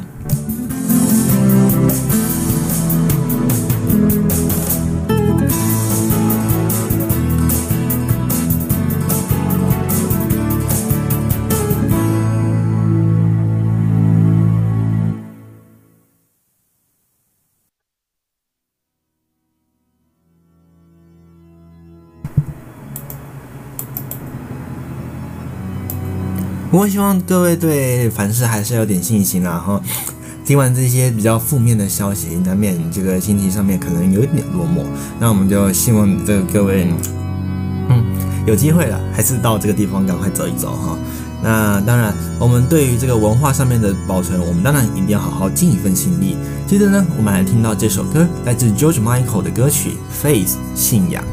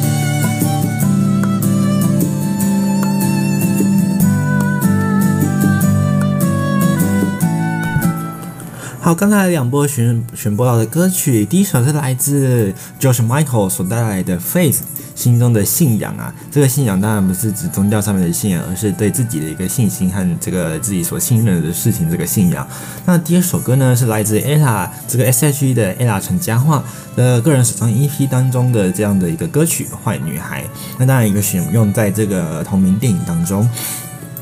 那接下来呢，要带您关心的就是，诶，让您的身份证字号是否可以为您带来诶免费餐点还是套餐优惠呢？这个是这个台台，对不起啊，不是台塑啊，这个王品集团底下的这样的一个。这个西体牛排哦，我提出了这样的一个优惠啊，只要身份证呢有这些数字的话呢，西西就免费送你吃牛肋排哦。那当然，在十八岁呢还免费送台湾的虎牌啤酒啊，这样的一个内容，我们赶快带您来看看哦。那不知道您有没有符合这个条件呢？赶快拿你的身份证出来来看看哦！这样的一个十一月份起啊，身份证字号只要含一和八的任一个数字的朋友们呢，CT 就送价值三百六十九十六元啊，三百九十六元的摇滚牛乐谷兑换券一张啊！平日只要出示优惠券呢，消费三客套餐还可以享套餐八五折啊！那在粉专留言呢，还有机会这个免费开成成年的 party 啊！那如果您只要在十一月起刚好满十八岁呢，只要持身份证件来店消费，那当然这个意思就是指说您是十这个十一月份的寿星啊，那现场打卡拍照就送这个台虎精酿啤酒一罐啊，那包括刚上市就被扫空大缺货的这个长岛冰啤呢，以及网络炒网络这个炒那个讨论度啊炒得相当高的这个九二五拉格以及日出柳丁以及梅纳斯诞生这几款的这个酒类啊，都是这个礼物之一啊。让西提欢庆成为这个成年礼呢，推出了这样的一个一系列的优惠，举办十八岁的这样一个梦想欢聚派对。只要于周年庆期间在西提的脸书粉砖活动 po 文，留下自己十八岁的梦想，获得最多按赞数的留言呢，就与就能与刚好十八岁这样的一个十八位的十八岁好友啊，好一起在西提一同开免费的 party 啊。那此外呢，这个全台的西体呢也推出了全新的球笼彩色。那三道主菜包括以铁板盛装的这样的一个十盎司超大分量，铺上这个奶油碎上的这个煎夹牛菲力牛排啊，那裹粉高温油炸双，再加上这个。哎，蒜蓉酱烧烘烤了两百五十克重这样的一个肉控铁板牛排，像牛小排双层手工现打，那搭配松松软的面包以及 cheese，以及每店每天限量提供十克的这样的一个极厚盐蓉 cheese cheese 牛肉堡啊。那当然了，那就也要配合他们这样的一个十八岁登短的内容。那西提也改变了品牌识别，把他们的字体呢稍微做了一点改变。那希望说可以在给客人上面呢有一种更具利利落感的这样的一个感受。那适用的部分呢是在新开幕的这个南京东路店啊。那像这个优惠呢，就是要特别注意啊。您只要是满十八岁，然后在平日出示优惠券就可以享。哎，对不起啊，这个这边要修正一下。您是这是西提的十八岁十八岁活动，也就是他们的十八周年庆啊。您只要平日出示优惠券呢，消费三克套餐就享八五折优惠，或者是呢，您第二点可以出示身份证有一或八数字的消费者赠送牛摇滚牛肋骨兑换券一张，或者是您只要刚刚好十八岁满的话呢，持身份证件拍照打卡兑换就可以变成就可以兑换一个台股的，对不起啊，台。虎的这个精酿啤酒罐啊，或者是呢，你只要于西西提的这样的一个粉丝专业留下十八岁的梦想，获得最多的按赞数留言呢，西提就可以免费帮你开趴。那当然，这个当然是抽奖活动了哈。那诶，其实吃吃喝喝 还不错啦哈。有点有点这个口福也算是不错的，所以如果你能您的身份证字号里面有含一跟八的数字者，现在就有送这个牛肋骨啊，这个机会可千万可是别错过。那另外一个算是嗯不用消费就有的优惠啊，这当然是全台人民都有福啊。这样的一个内内容是什么呢？就是我们的穷人高速公路都要全面通车喽。那什么是穷人高速公路呢？穷人高速公路意思就是指啊，它当然不是，当然就是只有穷人才可以开，您只要有车当然都可以开上去啊。那这样的一个穷人的意思，其实是指只开上这条路不用花这个通行费啊。这是什么样的一个意思呢？当然，它就是指串联南北的最大最大条的快速道，也就是我们讲的西滨快台六十一线。那明年春节呢，就会多一条这个省钱之道啊。我们讲省到省到啊，真的这一次真的让您省钱，真的省得到啊。那交通部在今天呢，行政院会报告啊，新兵西滨快速道路周边效益的这个行销串联表示呢，历时二十七年，耗资一千五百亿新建这样的一个台六十一线的西滨快速公路呢，除了这个新新竹的凤鼻到香山段之外呢，全线将于明年的春节完工通车。那这条纵贯南北的快速道路。也就是台六十一线了，因为全线没有收费，所以呢，刚才他有特别解释一下，它为什么叫做穷人的高速公路，也就是这样没没得其名啊。那可提供国人明年春节运输的另一条省钱之道啊，那当然也可以当成替代路线，然后。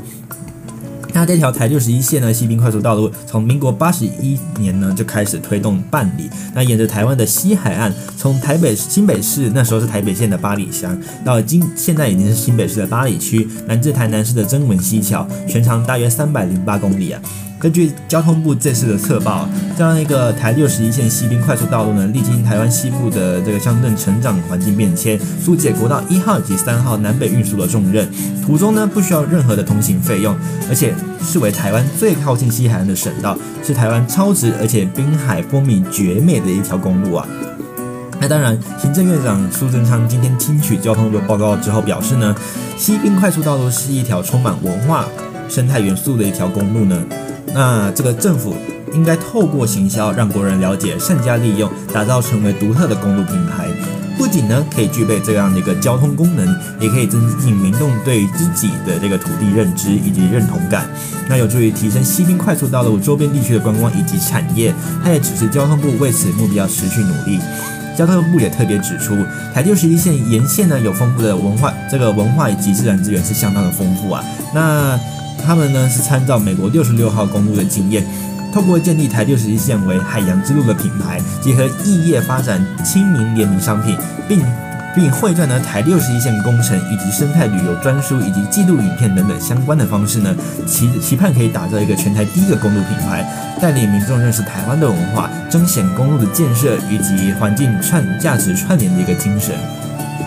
那当然，交通部也同同时表示了，台六十一线兴建的过程当中，也见证了台湾滨海社会的发展。随着公路建设即将完工，这个台六十一线西滨快呢，可以以串联沿沿大甲这个吉贝景观桥以及七股交流道等特色工程，连接沿海高美湿地以及曾文溪口湿地等相关自然生态以及各种滨海风光，传承白沙屯妈祖以及王爷信仰历史人文，带动这个兰草以及海牛采科等相关的产业活动。那当然了，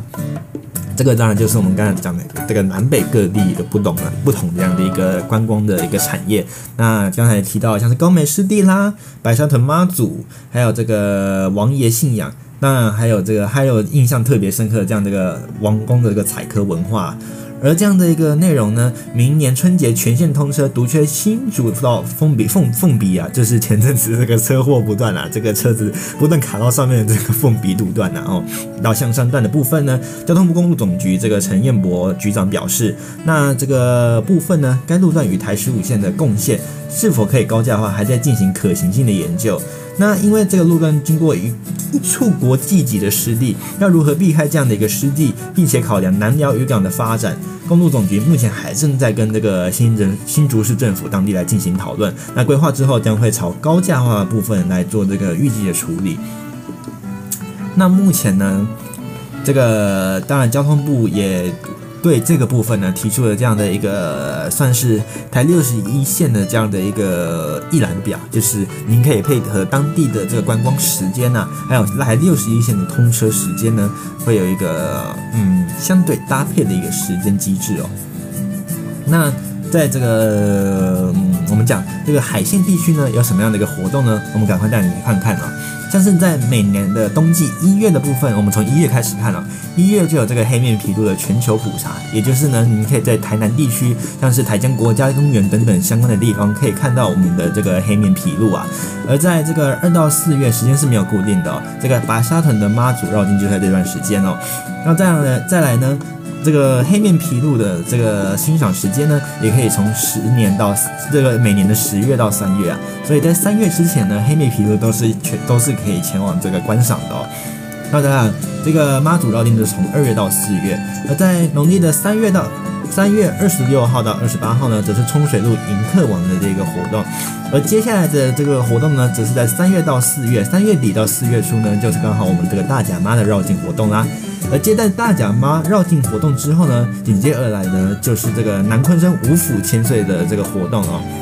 那礼府的部分呢，是在四月二十六号的农历时间哦。那范府呢，是在阴历的四月二十七号。而在农国历四月的部分下旬呢，会有这个成龙湿地国际环境艺术节的活动。而在五月开始呢，到六月这段时间呢，就有这个千水车藏的活动。那它预计呢，就会从农历的六月一号到九号，那时间不定期啦哈。因为那个农历我们也知道，它不一定是这个配合国历有办法相对来看。而在这个南昆山的下一个活动呢，就是在农历的六月十八号，这个持府，也就是南昆山的五府千岁的这个持府的活动。那在六月呢，就农历六月的最后三天呢，就会有这个火灯夜巡啊，在刚好在农历之前，也就是农月农历的这个六月二十七、二十八、二十九以及三十啊，这段时间呢，就有这个火灯夜巡的活动。而在避开农历七月，来到八月呢，这个南鲲鯓五府千岁呢的朱府呢，就有在中元这个对不起，不是中元节，在农历的八月十五这段时间呢，就有这个五府千岁朱府的一个庆祝活动。而在苗栗的苑里海丰祭呢，则是在国历八月的下旬呢，就会进行这个海丰祭，在苗栗的苑里。而在五府千岁的最后一个活动呢，则是在九月十五号这个五府千岁的一个活动哦。然后会在农历的九月十五号，而在十月的部分呢，十月中或者是十月下旬呢，云嘉南地区就有这个观鸟观鸟的这样的一个生态体验活动，而在十月下旬呢，也会有这个昆生网的这个平安演技啊，也是在台南地区哦。而在进入十一月。也就是这段时间呢，就有敖古湿地这个森林观光观光区的这个赏鸟体验活动，那预计都会在十一月中到十一月下旬开始，也就是在这个月，所以朋友们不妨趁着这个机会赶快前往。那敖古湿地这个部分呢，只是台中的清水地区到这个无锡地区啊。那在今年通车之前呢，这些就是我们刚才讲到的活动，当然每年都会有。然后，那在明年的春节呢，就是我们的这个台六十一线正式全面通车典礼啊。那当然，因为目前技术上的问题，所以在凤鼻到香山站目前是无没有办法通车的。不过呢，其他的部分呢，目前来说都是顺畅的，可以已经就是目前已经评断好是可以通车的。所以朋友们不妨在出去玩的时候多多利用这一些，呃，我们讲的这个路段哦。当然也是也有一些也是有一些这个滨海地区特有的活动。那不妨朋友们不妨就多多利用这条台六十一线西滨快，一起来做一个观光海鲜之旅喽。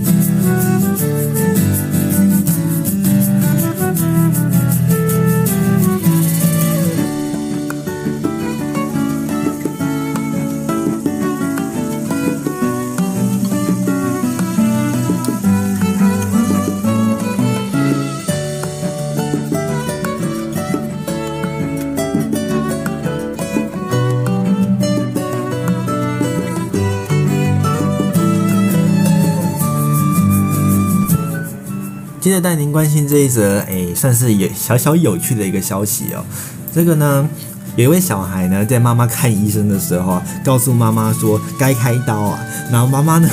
反而骂他说：“诶，你说了这样的一个什么话啊？没事说什么开刀呢？”结果让医师呢警觉到说：“诶，好像符合这个孩子说的这个开刀的这样的一个需求哦。”所以呢，不禁呢就让这个医师赶快来看一下，诶。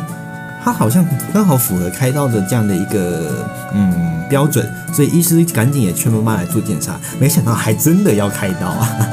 我们来看一下这个详细的消息哦。我们常讲这个，每当病人不舒服的时候，会到医院就医嘛，吼。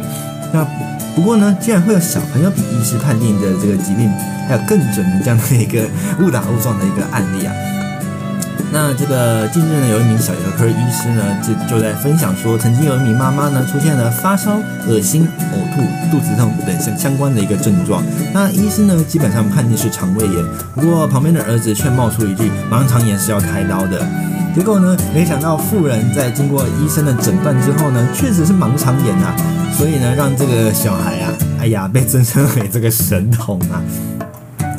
这个部分呢，就是在三四年前呢，这个有一位这个陈慕容医师啊，在节目上分享说啊，有一位妈妈来看诊呢，刚好讲到了我们刚才有发烧啦、恶心、呕吐、肚子痛等相关的症状。那这个陈医师呢，原本认为他是这个肠胃炎啊，不过他在一旁玩玩具的儿子却拿着菜刀和锅铲跑过来说：“妈妈要开刀了吗？”结果呢，妈妈立刻骂小孩，认为是小孩在乱讲话，只是肠胃炎而已，为什么要开刀？但是儿子不听听到这句话，不禁回应的是盲肠炎是要开刀的，所以这句话这个盲肠炎要开刀呢，却让这个医陈医师啊触动的灵光一闪啊，想到发烧、恶心、呕吐四个症状，还有肚子痛啊，这个四个症状呢，刚好也是盲肠炎会有的症状啊，所以呢，他劝了这个妈妈。灵这个灵光灵光一闪，就劝了这个妈妈赶快前往检查。没想到转到大医院进行检查的时候，发现说，哎，刚好真的是盲肠炎。所以呢，这个两个礼拜后呢，妈妈赶快带小孩来看这个，呃，这个带小孩来看看感冒的时候，发现妈妈脸色苍白，就问她肠胃炎看得如何。结果没想到最后检查出来真的是盲肠炎啊，这让医师不禁真的有点吓到啊。那那个医师呢，好奇的问了个小朋友说：“诶，你怎么知道这是盲肠炎啊？”小朋友就单单单纯纯的童言童语回了一句说：“我有看怪医黑杰克啊，还有整套漫画。”诶，那这个国小一年级的他呢，虽然还不太懂字词的，只懂看图，不过他从图推敲来测，来推敲来看。有可能这就是盲肠炎的一个征兆。那这个案例呢，让这个陈医师开玩笑表示说啊，就是以前呢，我们常常说不要让小朋友乱碰他桌上的东西，大家都会跟小朋友说，哎，你很适合当医生哎。那不过，但是他表示呢，真心的是对这个弟弟说，你是真的很适合当医生。所以呢，这个这个案例也是相当有趣哦。当然，有可能这个小朋友知道这样只是误打误撞，也是有可能的。然后，不过呢，这个听起来真的是相当有趣哦。小朋友这个婴儿就是。他的漫画，想到说，哎，居然有这样的一个案例，让人真的是，嗯，真的是让人有点惊讶。说，嗯，没想到真的是盲肠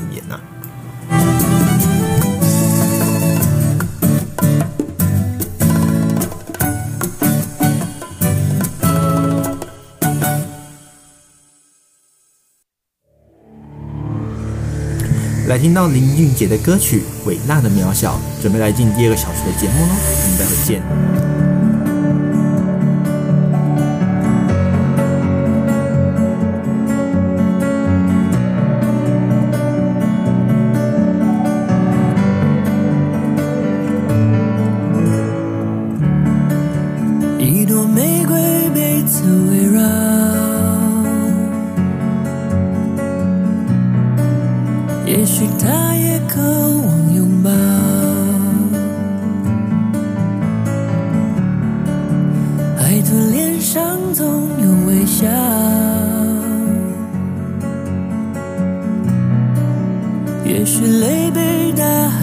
掉，是不让人知道你我幸福或难熬，好或糟，藏进外表的孤傲。其实我想要一种美梦睡不着，一种心脏的狂跳，瓦解界限。心中最想要看你看过